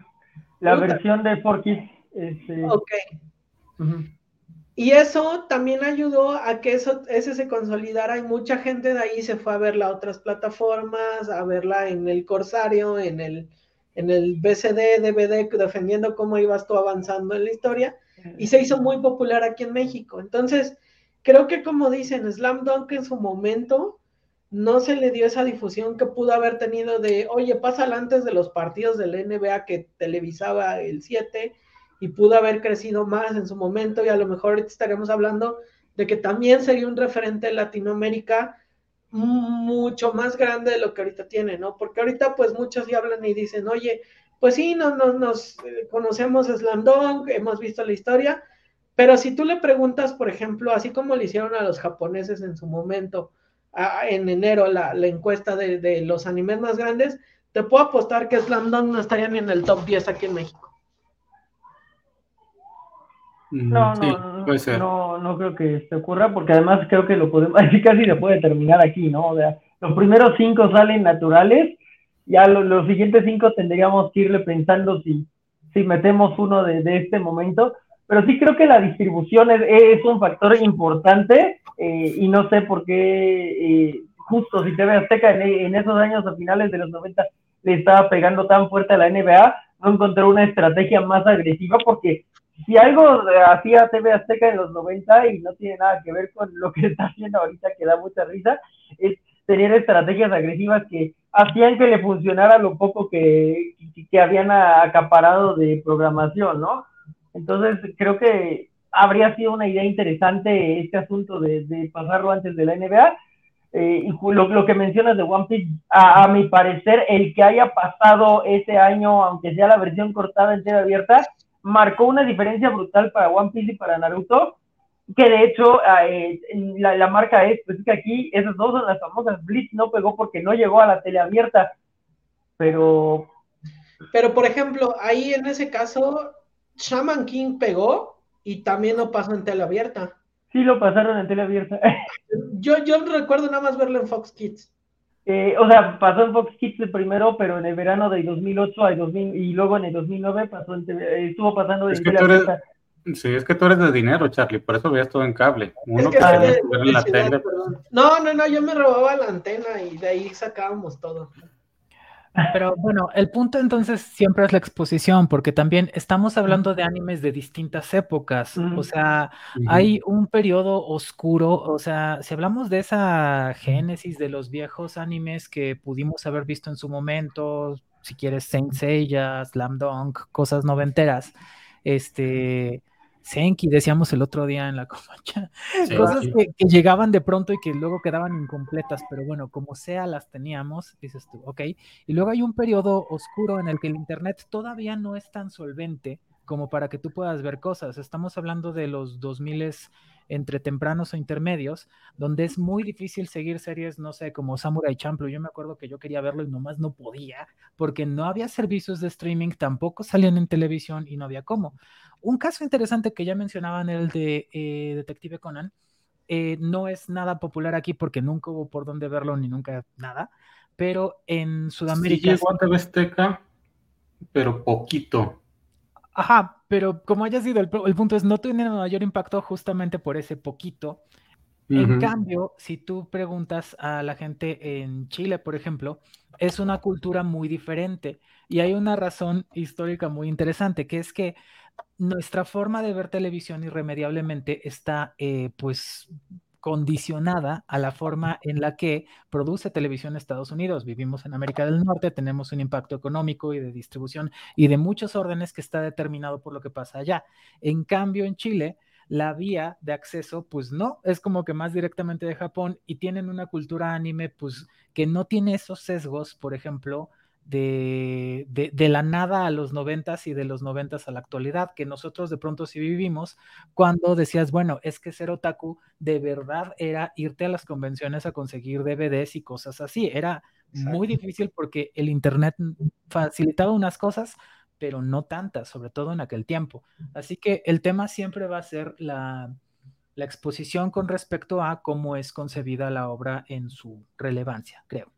Sí, ju uh -huh. justo tomo ese punto como tal, porque lo que es esa parte de Chile y Perú, ellos totalmente, igual por la parte cultural que tienen mucha conexión con Japón, ellos recibieron también bastante de, de lo que era la programación de, de, Japón, o sea, ellos tenían anime en su momento cuando nosotros, gracias a Lolita de la Vega, nada más no le mentamos la madre, este, quitó bastante, tanto en Televisa como en TV Azteca, pero ellos recibieron bastante anime que no llegó, o sea, ellos pudieron ver, por ejemplo, Doraemon, creo que sí recuerdo haberlo visto en el 5, pero igual, mm. o sea, no fue como el, el gran eh, punto, ¿no? Y, y justamente de, de, de, eso que dicen, o sea, es que en, en, en Chile y Perú tuvieron eh, esta parte del anime que les llegaba más directo, también ellos tuvieron, por ejemplo, nosotros teníamos los Power Rangers, ellos sí llegaron a tener los Super Sentai, todo el mundo del Tokusatsu lo, lo llegaron a tener ellos completo. eh, Kamen Rider, Ultraman, o sea, ellos tuvieron esa como cultura mucho más directa, pero también nosotros, la ventaja del tener Estados Unidos es que también muchas cosas que a lo mejor no llegaron a traer ellos o, no, se, o no se pudieron concretar, nosotros las traíamos. Por ejemplo, gracias a Estados Unidos tuvimos Evangelion. Llegó Evangelion en su momento a México porque pues ya ven que se trajeron esa distribución, todo ese rollo. Eh, gracias también a, por ejemplo, a la parte de Disney fue que tuvimos el viaje de Chihiro en su momento. Entonces, también esa parte de, estar cerca de, nuestros amigos los gringos ayuda bastante. Y también digo, nosotros fuimos meca y seguimos siendo escuela en, en el doblaje en cierto modo y, nuestros seiyus, por así decirlo, también realmente han ayudado bastante a que, a que pues muchos de estos animes crezcan, ¿no? O sea, eh, digo, a pesar de que Slam Dunk eh, pues no es muy conocido, pues mucha gente recuerda a, a, René García como Hanamichi, ¿no? Y eso también es padre. Y él mismo lo dijo, o sea, para mí es un trabajo que también me gusta, incluso lo dijo entre líneas en, en, durante la presentación de la película, pero él dio a entender que le gusta un poco más Hanamichi que Vegeta, entonces ahí hay un, un peque una pequeña pelea. Sí, pero bueno, es que no lo puedes tener todo, Charlie. O quieres animes de calidad o quieres estabilidad económica, pues decídete. O, una o otra, pero bueno, ya vamos, vamos cerrando porque ya, ya es noche y hay que ir a ver si ya puso la marrana. Vamos con los puntos finales de la película. Breves, Charlie, por favor. Breves. Yo creo que si es la película de animación del año. Realmente, eh, y no, no hizo un trabajo increíble en dirección de pasar a ser un mangaka a la dirección. Mis respetos. Un gran trabajo para eh, poner esta carta de amor a los fans y pues ojalá en el futuro haya algo más Slam Se antojaría un reboot con, con este estilo. Muchas gracias, Charlie. ¿Dónde te podemos encontrar, aparte en tu casa? Eh, escribo para pólvora, pólvora.com.mx, ahí estamos en la sección geek. También ahí síganme en mis redes, Charlie-Trooper, estoy en todos lados. Muy bien, muchas gracias, Charlie. Gabriel. Ah, pues nada, muchas gracias. Fue muy divertido hablar de esto. Creo que le recomendaría encarecidamente a la gente que sí vaya a ver Slam Dunk en pantalla grande. Es una gran experiencia, tanto visual como sonoramente. Eh, voy a insistir en eso porque me encanta la banda sonora y cómo se integra con la acción en pantalla. Es espectacular, de verdad. No necesitan mayor contexto, es suficiente drama, es suficiente acción, es suficiente comedia, es suficiente y demasiado de todo y coincido, sí creo que va para mejor animación del año tranquilamente. Es espectacular, no se la pierdan. Muy bien, ¿dónde te vamos a encontrar para las retas de básquet? Arroba Gabriel666X en todas las redes también. Y por supuesto, no se pierdan la covacha anime eh, martes 9 de la noche. Eh, ahí sí hablamos de animes muy de nicho y muy clavados y no le tenemos miedo a nada. Entonces, no se lo pierdan. Excelente, muchas gracias. Jorge. Ah, pues eh, e, es padre coincidir aquí. Sí, Slam Dunk es la película del año. Seguimos recomendándola bien cañón. Eh, está padre ver que algunos ya, ya la vieron, otros están ya convencidos de verla. Esperemos poder convencer todavía a más gente de verla para que eh, tenga, tenga un buen sistema de recaudación. No sé si espero ver otras cintas. Me gustaría esta idea como de ir por partidos importantes, pero pues desafortunadamente empezaste en el último partido, entonces o te vas más allá del, drama preparatoriano, que no estaría mal, o tendrías que hacer como ciertos flashbacks, lo que sería complicado, pero de que deja muy buen sabor de boca eh, para, la franquicia, deja muy buen sabor de boca, estoy sorprendido por precisamente tener a un eh, creador gráfico que sea un buen director, porque pues de este lado del, del charco tenemos a Frank Miller, este, y eso es, creo que pues sí, sí tiene eh, una, una ventaja por acá el hecho de que estés animando y no tengas que lidiar con actores, a lo mejor, pero crea una historia sólida, de nuevo muy bien enmarcada, muy bien contada, muy, eh, a muy buen ritmo. Eh, no, no, no hay manera de, de negar eso. Eh, pues eh, soy eh, Jorge Rivera, ya saben que estoy como Gribe03 en Twitter y solo tengo que decir, y no tienes nada que ver con la película, que temo que sí discrepo un poquito con Charlie porque después de Lolita de la Vega todavía nos llegó Yu-Gi-Oh, Sakura y así, entonces lo único que logró Lolita fue tristemente Sailor Moon y Ranma, que Ranma regresó a los tres años como si nada, entonces eh, creo que le damos más importancia a Lolita de la Vega que al maldito chavo animado, que es la razón por la cual realmente perdimos el anime en TV abierta. Bueno, nada más te recuerdo, Jorge, que después eh, en Yurai Deco le robaron el estilo de animación al chavo animado, así que no fue culpa de ellos. Maldito chavo animado. Bueno, pues muchas gracias a todos. Yo soy Spider-Man, así me pueden encontrar en Twitter, Instagram y en Facebook como Spider-Man en línea. Vean Slam Dunk, apoyen todo este tipo de películas que nos están trayendo este año, han sido varias. Y no solo películas como las de Dragon Ball Super, han traído más de películas que uno no esperaría ver. Como, sinceramente, yo nunca esperaría ver Slam Dunk en cine.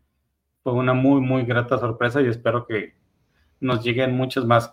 Muchas gracias a todos, muchas gracias a Garbel, Charlie y Jorge. Recuerden seguir los programas de la Covacha lunes, este lunes hay Noticias Gamer y a la próxima semana la Covacha Maru, martes de la Covacha Anime, como dijo Gabriel. Miércoles hay Covachando, que es programa, va a ser programa grabado, no sé de qué. Apoyen los programas grabados también. Vamos a este, minimizarlos en vivo porque YouTube nos está tratando muy mal. Vamos a experimentar al respecto. Jueves, creo que todavía no hay nada los jueves, ni los viernes, pero ya este sábado amenazaron los de los cómics de la semana que van a regresar. Valentín va a regresar solo o acompañado, no lo sabremos. Véanlo este sábado para descubrirlo. Necesito que haga un intro en donde camina Badass, o sea, necesito que lo haga y, me regreso, o sea, Sí, con, que le explote algo allá atrás al fondo. Como Power Ranger cuando se transforma. Sí. Y pues los domingos no tenemos nada porque es el día de descanso del Señor. O sea, yo voy a descansar ese domingo. Ahora sí me toca. Muchas gracias a todos. Felices, feliz fin de semana. Ah, ya es fin de semana. Ya es jueves. Ya es fin de semana. muchas gracias. Gracias. Sigan apoyando a la covacha. Hasta la próxima.